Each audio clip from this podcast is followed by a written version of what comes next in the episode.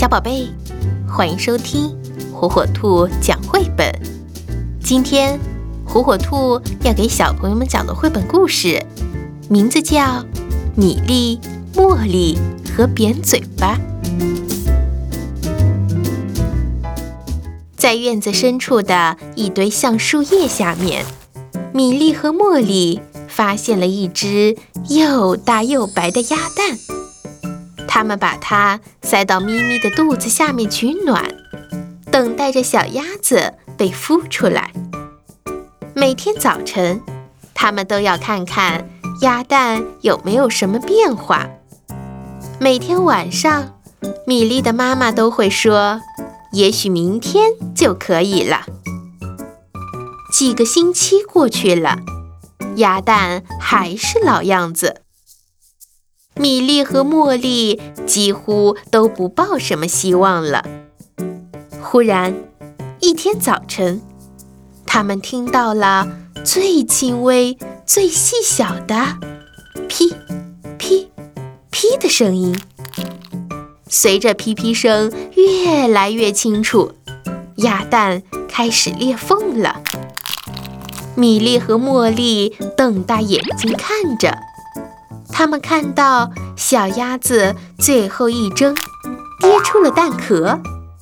它黄黄的、软软的，开始嘎嘎的叫了。不管什么东西，只要一有动静，它小小的扁嘴巴都要嘎嘎一番。于是，米粒和茉莉管它叫扁嘴巴。扁嘴巴。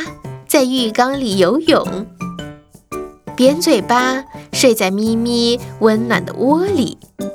早餐它吃米饭球，晚餐它吃小虫子。扁嘴巴和米粒、茉莉一起去上学，它吃面包屑当午餐。随着扁嘴巴越长越大，它开始变颜色了。而且，它留下的脏东西也越来越多了。米粒的妈妈解释说：“扁嘴巴该回到它原来待的橡树下了。”扁嘴巴很懂事，事实上，它喜欢回到那里。它还找到了一个朋友，一个晚上一起睡觉的朋友。一天。扁嘴巴不肯起来吃早饭了，它也不肯离开它的窝。米粒的妈妈解释说：“扁嘴巴要孵自己的鸭宝宝了，不能被打扰。”刮风了，扁嘴巴待在自己的窝里；下雨了，扁嘴巴待在自己的窝里。每天早晨。米粒和茉莉都去看有没有新的进展。每天晚上，米粒的妈妈都会说：“也许明天就可以了。”米粒和茉莉几乎都不抱什么希望了。忽然，一天早晨吃早饭时，他们听到很轻微、很细小的“噼噼噼”的声音。